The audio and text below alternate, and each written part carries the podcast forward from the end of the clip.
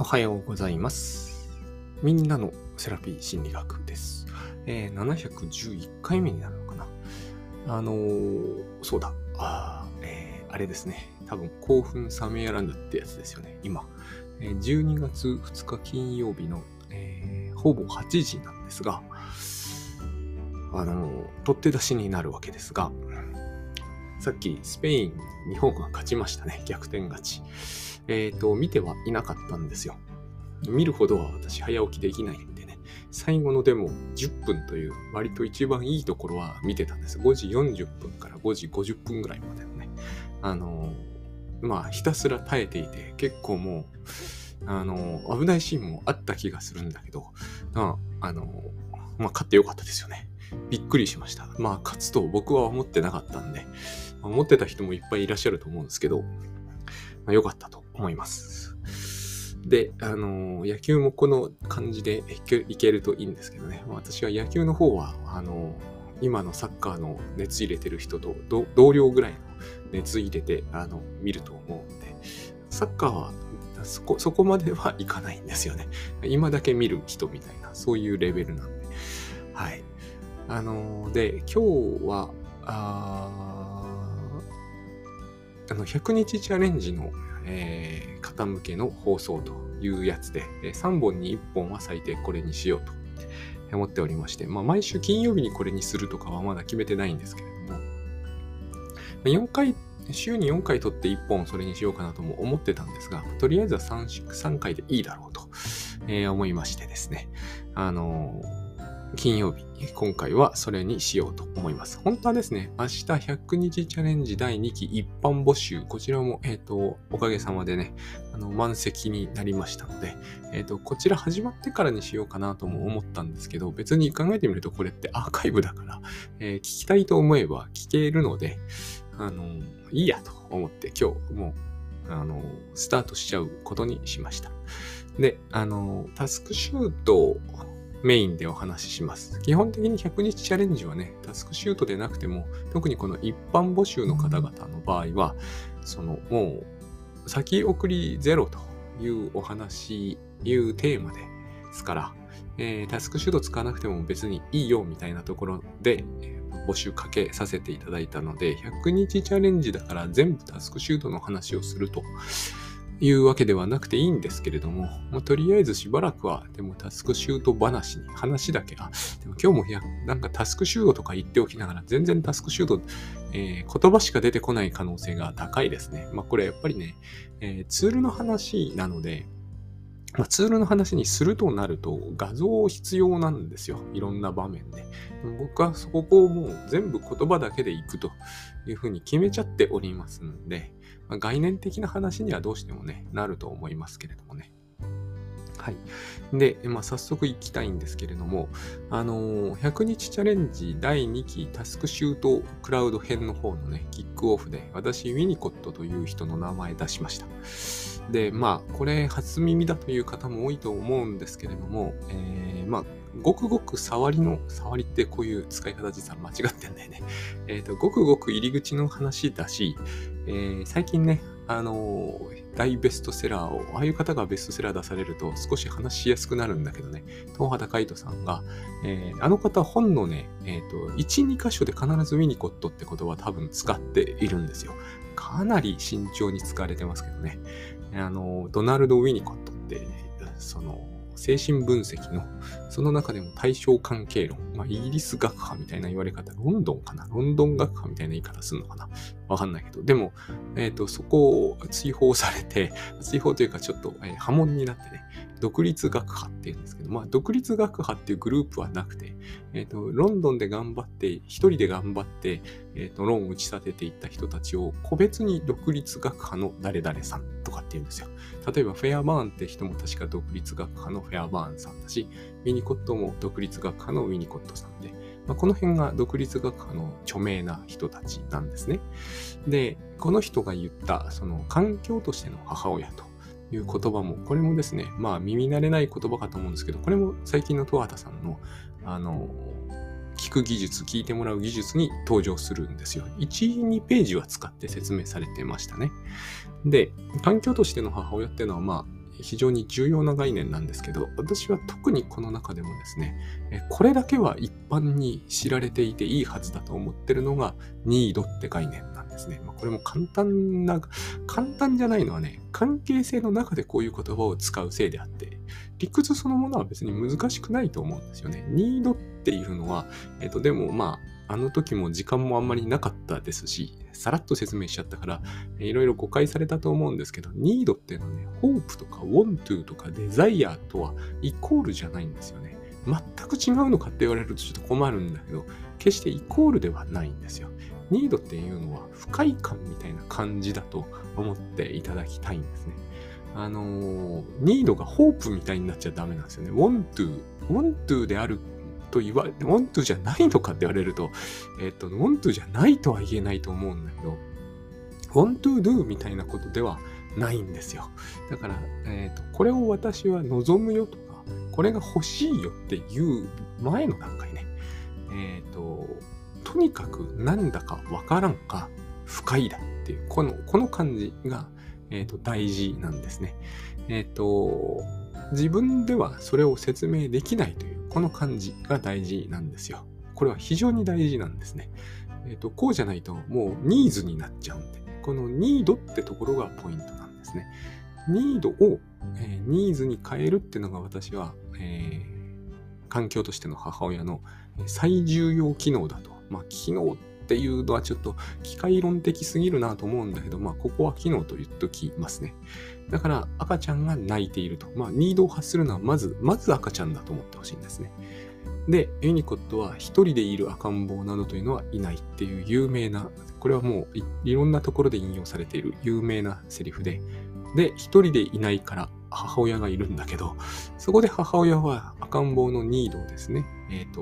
なんつうんですかね、抱え込んでって言うんだけど、抱え込んでニーズというものにえー、変換し、あるいは解釈、そうですね。解釈してあげて、あなたお腹が空いているのねということで、えー、おっぱいをあげると。この一連の作業がニーズを提供するということになるわけです。だから、ニードに S がくっつくんですよ。ニーズになるわけです。ニーズになると人間的なやりとりがそこで発生する。ここが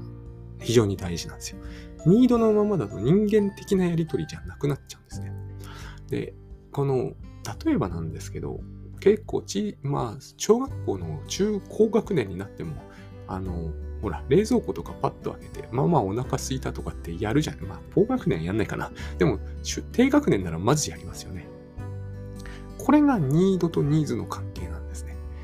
私たちって、えー、生まれたばかりのところからどうやって、まあ、言葉を学ぶかというような話になるんだけど、えーニードしかない段階ってあったわけですよ。誰にでも。どんなに天才的な人でも。アインシュタインでも。絶対あったんですよ。言葉も自分で何をやろうとして、自分が何を必要としてるのかを、えー、自覚もできなければ、それを伝えることなんて無論できない。そもそも多分自分という概念自体持ってもいないという難解があったはずなんですよね。その時にはできることといったら、ニードを発することだけなんですよ。つまり泣くことだけなんですよね。泣くとか、ぐずる、むずがるとか、あれしかできない。それをいちいち解釈してもらう。だから、えっ、ー、と、全部依存ですよね。ある意味。一つのことしかできないですよ。ビープ音を鳴らすってこれしかできない。だからビービー鳴ってる機械と変わらないんですよ。ビービー鳴ってる機械があって、この機械は何を望んでるんだろうと、えいうところから始まって、え機械が望んでることを全部やってあげるのは人間の側なんですよ。この段階があったってことなんですね。で、えー、ニードというものを感知して、まあ、それを解釈して、そしてニーズを提供するのは環境としての母親というものの役割であって、え、母親そのものじゃないんですね。だからこの環境としての母親は現実にはお父さんでも構わない。あの、昔ほら、偉い人にはウバって言ったじゃないですか。ウバってまさにそのための存在ですよ。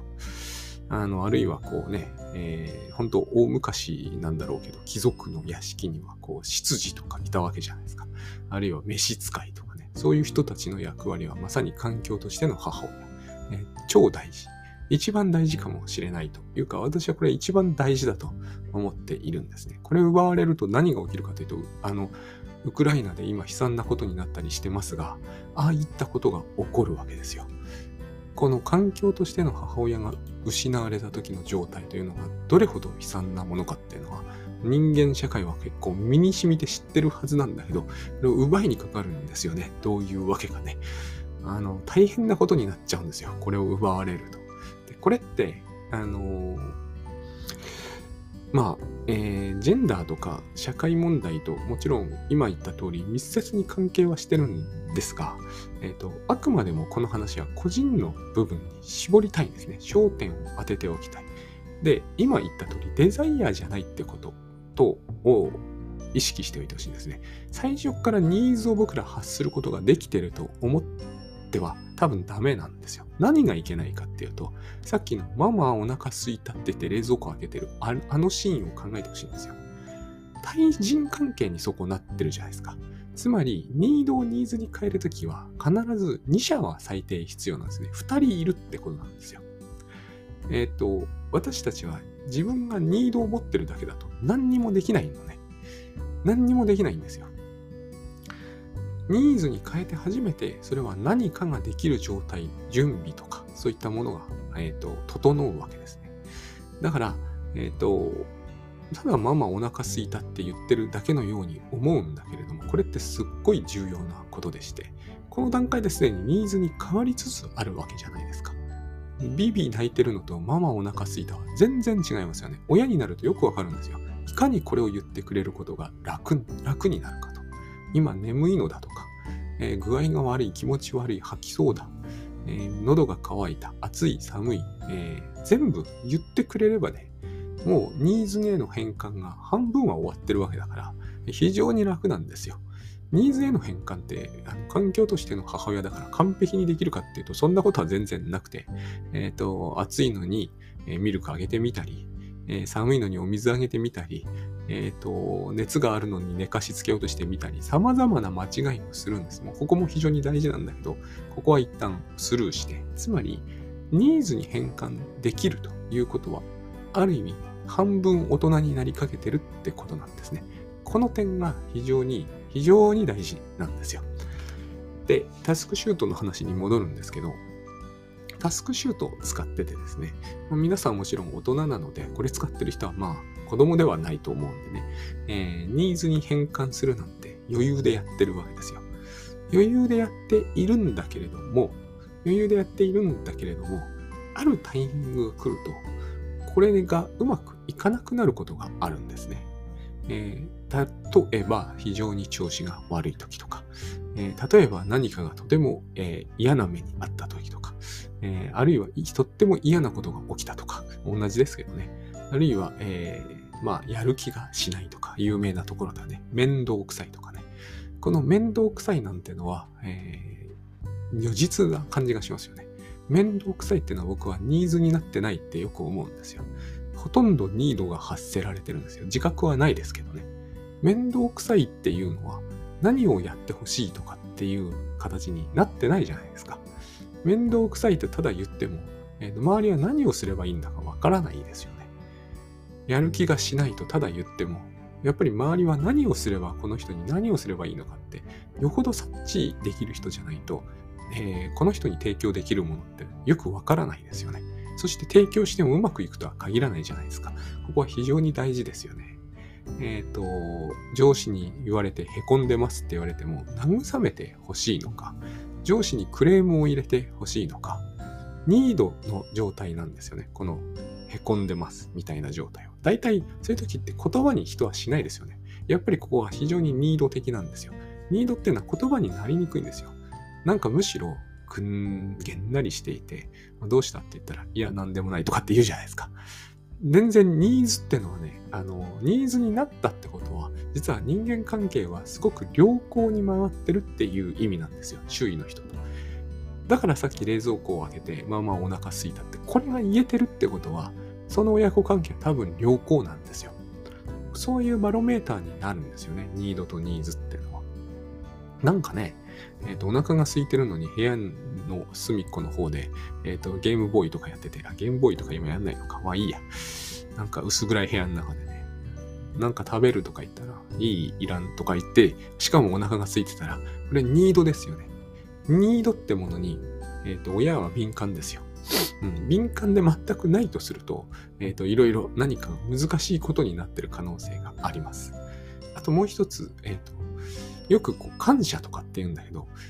この環境としての母親に、これは十和田海人さんも書かれてましたけどね、むやみやたらにこう、いや、ありがたいです、みたいになってる時も、ちょっと注意がいるかなという感じはしますね。例えば、ママお腹すいたっていうのはすごいありそうじゃないですか。幼稚園の子が、あの、ご飯ありがとう。ミルクくれて毎日ありがとうねって言ってたら、なんかちょっと、ん？って思うじゃないですか。これのんの正体を見極めるのは、各家庭様々事情がありまして、難しいところはあります。ただ、えっ、ー、と、戸畑さんは書かれてましたけど、これはジェンダーとかいう問題との兼ね合いでね、えっ、ー、と、環境としての母親というのは損臭いと。これはですね、非常に難しい議論なんですよ。つまり感謝されないんだと。私は、えっ、ー、と、必ずしもそう、それだけが、えー、ポイントではないと思うし、戸畑さんが言いたいこともそれだけじゃないんですけれども、でもまあ、そういうふうに一面よく言われる部分はありますね。それは事実、そういう面も確かにあると思います。だってさっき、召使いって言いましたよね、私。えっ、ー、と、一本違うとそういう話になるわけですよ。つまり、えっ、ー、と、なんかこうね、やってることの重要性の割に、えー、それの重要性とか意義とか価値というのを、えー、人類は長らくこう、あんまり正しく評価できてなかったところがあるんですね。この環境としての母親問題っていうのは。まあ、とはいえですね、えっ、と、私はこの話をあくまでもタスク管理の部分で今日は喋っておりますので、えー、そこで中心に考えていくとね、えっ、と、究極的にこれが、えー、できるようになる。つまり自分が環境としての母親になることができるというのが、一つのうんと僕にとっての大事なゴールなんですね。あのー、さっきの話、つまり召使い云々の話っていうのの厄介なところは、えー、これをやるのが最も人生で損だっていう、その一つの思想に近いものがあるのでね、えっ、ー、と、そこにちょっとこう触れてしまうんですよね。この話は本当は別物なんだけれども、あの、どうしてもこの話がね、混ざってきちゃうんですね。だから、えー、環境としての母親になるなんて、まっぴらごめんだって思ってると、現代社会ではどういうことが起こるかというと、自分で自分のケアができなくなっちゃうんですよ。この環境としての母親ってよーく考えてみると、えー、いつか人は独り立ちしますからね。で、その過程で何が起きるかというと、まず自分が環境として自分についてのこうこう考えることになりやすいんですよね、現代社会では。自分が自分にとっての環境としての母親になれるようになる。これを自立って言うんですよ。それはそうだと思うんですよね。さっきのように、まあまあお腹すいたじゃダメじゃないですか。えっ、ー、と、それじゃ自立はできないですよね。自分のニードが発生したら、発生したら、それを感知して、自分は何が必要なんだろうと認識し、そして、えー、お腹が空いているから、えー、料理を作って食べさせようと、自分にね。ここまでできて自立ですよね。ところで、えっ、と、ここで非常に重要なのは、ここに2社いるってことなんですよ。いや、それは自分で自分のケアしてるから1社だろうって思われるかもしれないんだけど、僕はそうは思わないんですね。ここでさっきのママお腹すいたって言って、あはいはいとか言ってお母さんがなんかしてくれると。この一連のものを自分の心に取り込むということは、えーと、自分の中で二者関係を成立させることができるという話になるんであって、えっ、ー、と、なんかこう、簡単なことを難しく言ってるように思われるかもしれないんだけど、えっ、ー、と、多くの人がここを簡単にしてしまうのはえ、自分が自分のために働くんだよねって話にするからなんですよ。僕はそうじゃないと言いたいんですね。自分の中に母親を、え、ー、と、なんて言えばいいんですかね、こういうのね。まあ、インストールって言っておこう。自分の中に母親をインストールできたから、えっ、と、これができるようになるんですよ。逆に言うと、心が壊れてしまうという言い方できるんですけど、まあ、インストールしたアプリがちょっと不具合を起こしたみたいになるとですね、これできなくなるんですよ。つまりこれは何が言いたいかというと、えー、料理をするという技術を持っていて、えー、冷蔵庫にあるものも分かってる。知識もある。だけれども、えー、料理を作ることができなくなったというか、自分の空腹というものを満たすことができなくなったっていう、えー、心理的な病って世の中にははっきりあるんですね。こういうことが、あのー、私は、なんつうんですかね、タスク管理における一つの微妙な問題を作ってるって思うんですよ。だから、この話を、え割としつこくしているんですね。例えば自分の N を、ニードをね、えっ、ー、と、適切に解釈できなくなるっていうケースはたくさんあります。自分は本当は、えー、料理を食べさせてあげるべきなのに、なんかこう、そこら辺に行ってね、えー、おやつをかっこむとかやっちゃうと。お母さんがこれをと全く同じことをやったら、なんか少しずれて何かが起きてるんですよ。でも自分で自分についてそれをやってしまうということは、事実上同じことなんですね。何かが機能していないんですね。十分には。あるいは、えー、ご飯を作ったり、なんとかしている暇もなければ、そういうのは無駄な感じがするので、えっ、ー、と、全部サプリメントで済ますとかね。お母さんがこれを子供にやったら、なんか思うところがあるっていう人はいるいると思いますよ、結構。忙しいとかあると思いますけどね。で、たまにならともかく毎日それでいいっていう話になってきたら、またこれはこれで非常に微妙な話になっちゃいますよね。これは、つまり、えーと、環境としての母親というのはですね、えーと、自然食がいいとか手作りがいいって話ではないですよ。必ずしもね。えーと、そういう話にも近づいてきちゃうから難しいんだけれども、えー、と大事なのは環境としての母親がちゃんと自分の中で生きているということは、そこに対人関係に、えー、ほとんど対人関係と変わらない関係があるということなんですよ。何かができるスキルがあるとか、レシピを知っているって話とは違うんですよ、これは。だから、えっ、ー、と、本当はですね、この環境としての母親を育てるためには、育てるというのは変なんだけど、自分の中にインストールして、しかもしっかり機能させるには、対人関係の中でこれをやるっていうのが非常に大事なんですよ。つまり人のニードに、人のニードを、えー、ニーズに変換するってことなんです。あるいは人の依頼に応えるでもいいですよね。もっと簡単に言って。で、人の依頼に応えるときっていうのは、必ずそれはニードニーズに変換している部分ってあるわけです。ママお腹すいたで冷蔵庫を開けている子供を見た瞬間に、えっ、ー、と、いろんな言い方ができますよね。中にあるもの適当に食べなさいでも、中に何かが、チョコレートがあるから食べなさいでも、えーと、用意してあげるでも、何でもいいんだけれども、えーと、それぞれのやり方というものがありますよね。こうでなければいけないってことはないと思うんですね。そこにはだから、えっ、と、ニードがニーズに変換され、しかも、えー、何かが提供されるという一連の、えーと、文脈と関係性がそこに成立していて、で、究極的にはですよ、究極的には相手は完全には満足しないのかもしれないんだけれども、ほどほど満足する。これをグッドイナフマザーって言うんですけどね、ほどほどグッドイナフに満足できるという。完璧にはならないって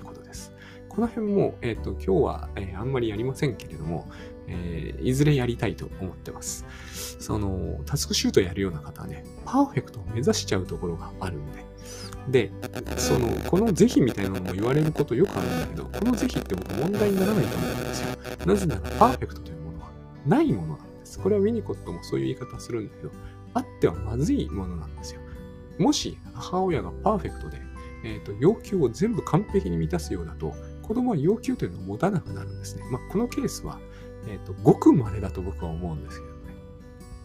実際にはそんなことにはならないので。で、実際にそんなことにならないということは、それを目指すっていうのはナンセンスだってことになると思うんですよね。で、えー、途中の話に戻るんだけれども、自分のニードというものをえー、感知するためには、まず人のニードっていうのを感知できるようになる必要があるんですね。だから、第1の段階では、自分がニードを発することができるというのが、まずスタートラインですね。これができないと赤ちゃん大変なことになりますよね。次の段階が、えーと、自分のニードをある程度ニーズに変えるような、つまり母親の真似をすることによって、母親の、えー、からのニーズの提供というものをスムーズにできるようになる。こういう段階を経るということは、これがコミュニケーションだっていう証拠だと思うんですね。この次の段階は、えーと、人のニードというものを、えー、感知して、下手でもいいんで、それをニーズに解釈して、えー、他人に対して返すと。ある程度、え、ー、と、うまくいっているというか、ごく当たり前の親子関係なら、これは頻繁に起こります。あのー、お父さんにお茶を持って行ってあげるとか、ああいうやつですよね。これは母親の真似なんですよ、やっぱり。で、ここで搾取の話を混ぜ込まない方がいいと思うんです。えっ、と、子供が召使いになっちゃってるとか、私はそういうのはごめんだ、みたいな話をすると、えっ、と、ニードをニーズに感知、解釈すると。というか、その手前の段階だね。ニードを感知する能力っていうのが全然育たなくなるんですよ。そうすると、自分のニードというものが一体何なのかを、えー、認識できなくなる。少なくとも認識するのが相当うまくいかなくなります。僕はこの問題は割となぜか現代社会では広がってる感じがするんですよ。あの、自分の望みがわからないという言い方をするしかないんですけどね。ニードを、えー、ニードを感知できないみたいな言い方をするというのは、えっ、ー、と、一般的じゃないんで。でも、これは自分のやりたいことがわからないとかではないと思うんですね。もっとこうですね、えっ、ー、と、もっと根源的というか、えっ、と、原始的なえー、機能不全であって、ある意味もっとこう、真剣に考えて対応した方がいいんだと思うんですよ。自分をあったかくしてやりたいのか、自分を、え、涼しくしてやりたいのか、こういうのにもっともっとこう気づきやすくなると。このためにもっとですね、やっぱり他人のニードを、えー、に応えるという必要があるんですね。で、どうしてもそれは嫌だと。どうしてもそれは搾取だと 言うんであればね、えっ、ー、と、これ100チャレ向きなんで えっと、言ってるんですけれども、どうしてもそれがダメだっておっしゃる場合は、えっ、ー、と、あるいはどうしても自分にはそれが耐えられないんだと、現段階で。言ってることはわかるけど、今は耐えられないという方もいらっしゃるかもしれないんで、その場合は、えっ、ー、と、ニーズを解釈してあげるだけでもいいです。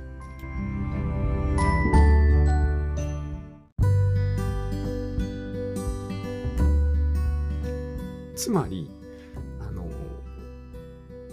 まず感知して、この人は何を望んでいるんだろうと言ったことを、えー、検討してみるというだけでもいいです。私も思うに、えー、それだけでも十分人は、えー、非常にこう、なんていうんですかね、表明、表明しないと思いますが、えー、人からは十分に感謝されます。こういう言い方をするならば。あのーニードをニーズに変えられて喜ばない人間っていません。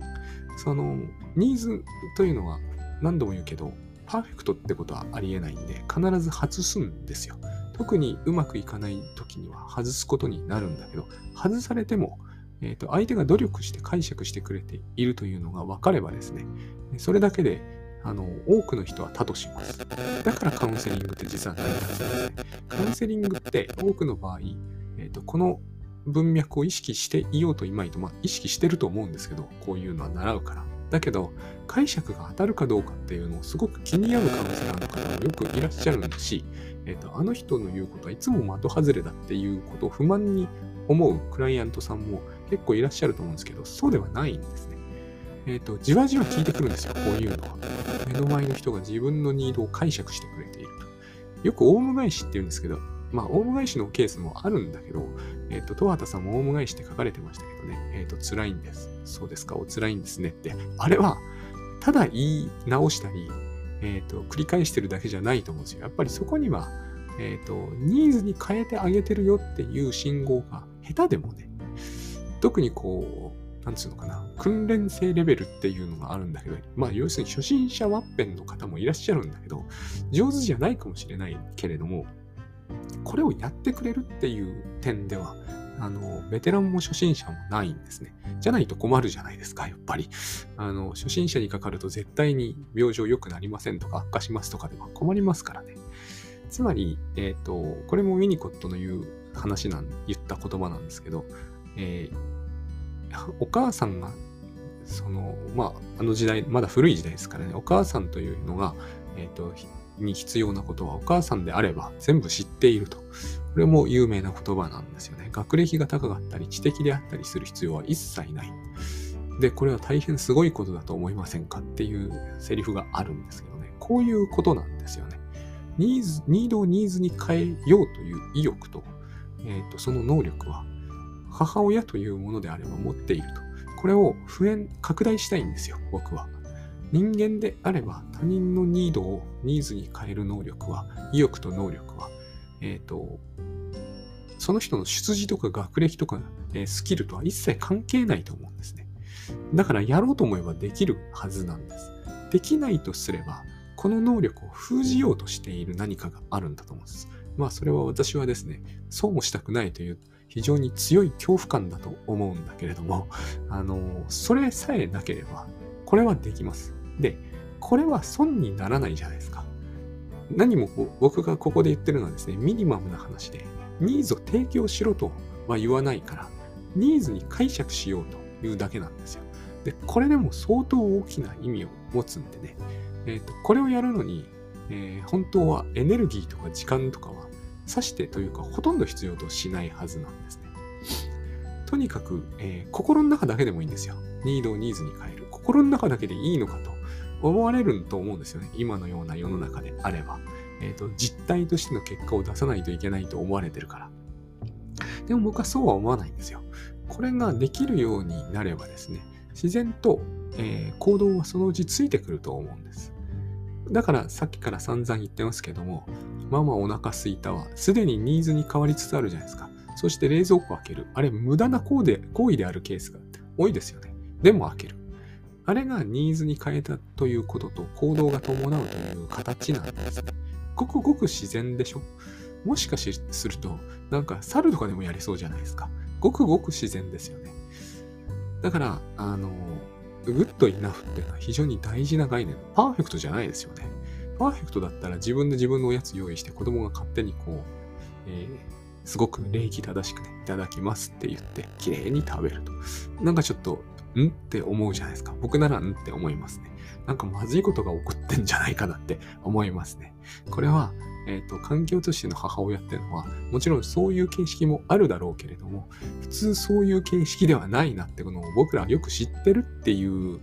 感覚なんだと思うんですよね。だから、そんなにこう、スマートであったり、完璧であったりする必要は一切ないわけですよ。で、これが他人のについてですね、できるようになってくると、僕は、えっ、ー、と、誓って言うんですけど、10回に5回これが、えっ、ー、と、やる気があって、うち3回、4回成功し、えー、2回何か行動を起こすことができれば、人はですね、多分、えっ、ー、と、何をやってもおおむねうまくいくと思いますね。というぐらい、これをやらないっていうのが流行りなんですよ。私の目には。そして、人はこれをやられることがどれほど、えーと感謝するかというのが、あの、私のこう、実感として最近あるんですよね。この辺に、えー、倉園慶三さんのグッドバイブスね、やっぱり今日出さずに済ませようかなと思ったんだけど、出しちゃいますが、つまり、この倉園慶三さんのグッドバイブスのかんあの考え方というのは、全域僕にはこう、おおむねね、全部じゃないけど、かなりの部分、環境としての母親として行動するっていうやり方で、えっ、ー、と、なんていうんですかね、賄えるっていうのはおかしいけど、まあ、えー、満たすことができるなとは思うんですよね。結局これは人の恐れと不安を取り除いて、その苦しみをに対してできることをするっていう意味に結果として必ずなるんで、実際母親ってそうですよね。普通であれば、えー、赤ちゃんが泣いている恐れや不安が何かあってね、まあ、ニードがあるんだけど、え、その苦しみを取り除くために必要なものを提供するっていうのをまさにやっているんですよね。これを職場でも、えー、生活の場でもタスクについてでもやればですね、自然と何もかもうまくいくんですよ。おおむねね。えっ、ー、と、戦争でも起こらない限り。まあ戦争が起きれば、これを、えーと、過酷な条件の中でより大規模にやるという形に変わるだけだと思うんだけど、でもまあ平時であれば、これを2度に1度うまくいかせ、2度に1度やる気になって、そのうちの7割が成功して、えーと、そのうちのさらに3割を実行に移せば、多分僕は、えー、そこで困ることは基本ないと思います。で、え、ー、と、というレベルであればね、私が思うに搾取っていうのはすごく筋違いだと思うんですね。2度に1度ですからね。えっ、ー、と、2度ニーズに変えようと思ってるというのが2度に1度ですからね。で、そのぐらいはすると思うんですよ。仕事であればもうちょっと要求されてると思うんですよ。でも、実際に多くの人はもっと仕事してるよって思うかもしれませんけれども、えっ、ー、と、ニードをニーズに変えるっていう部分を、えー、であればですね、もっとこう重視していた方がいいと思うんですね。タスクを実行するというのは、えーと、結局は同じことをやることになるんだけれども、えーと、人が求めてるのは、ニードをニーズに変えてもらうことなんですよ。本当に。えーと、そしてそれは、ほんのちょっとの行動で済むはずなんですよ。えっ、ー、と、なぜ私がこれをですね、これほど革新めいた喋り方をするかというと、まあ、基本的には自分が、えー、それこそ倉園さんとのお話伺ううちに、えー、私がやんなきゃなんないことっていうのは原則的に出会った人のニードをニードを感知して、え、ニーズを提供するということに尽きるんだと思って行動するようにして、ただそれを繰り返しているうちに、えっ、ー、と、それまであったような大変な思いというのがどっか消えていったんですね。でも、やっぱり、えー、いくつかの場面で、最後の最後まで、えー、容易ではない何が良いじゃないかというと、やっぱりニードの、その人が持っているニードの、えーと、苦しさと大きさとしつこさが非常に半端ないという人も中にはいたわけですね。私の肉親にもそういるんですよ。でも、他の方法ないから、私はその、やっぱり、えー、ニードというものを感知して、感知するようにして、口で言ってることはさっぱり当てにならないので、そういう場合はね、感知して、ニーズに変えると。まあ、いろんなケースがあるんですけどね。まあ、私の兄弟なんだけど、えっ、ー、と、ニードを発してくるんですよ。不快なのはよくわかる。だけれども、不快なこと以外は何もわからない。だから何をすればいいのかがわからない。だけれども、えっ、ー、と、